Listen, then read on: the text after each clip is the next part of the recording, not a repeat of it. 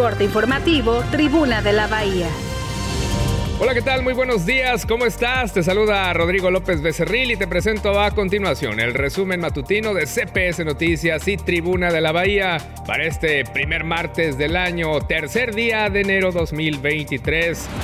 Bajan robos 53% y homicidios 22% en Jalisco, de acuerdo al Secretariado Ejecutivo del Sistema Nacional de Seguridad Pública. No habrá nuevas medidas sanitarias anti-COVID pese al aumento reciente de casos en Jalisco, confirma el gobernador Enrique Alfaro. Preliminar saldo blanco en este periodo vacacional de invierno en Puerto Vallarta.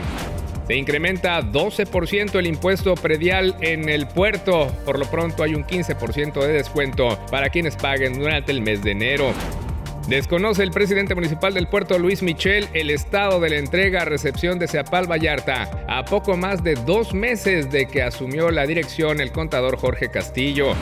Solo hay 24 camiones de recolección de basura en el puerto para atender a más de 300 colonias en Vallarta. Al menos tres de ellos están descompuestos.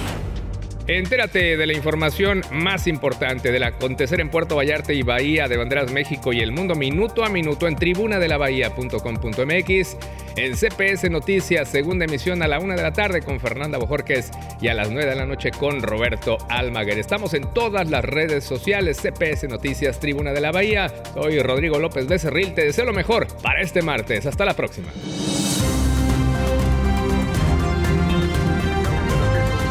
Corte informativo, Tribuna de la Bahía.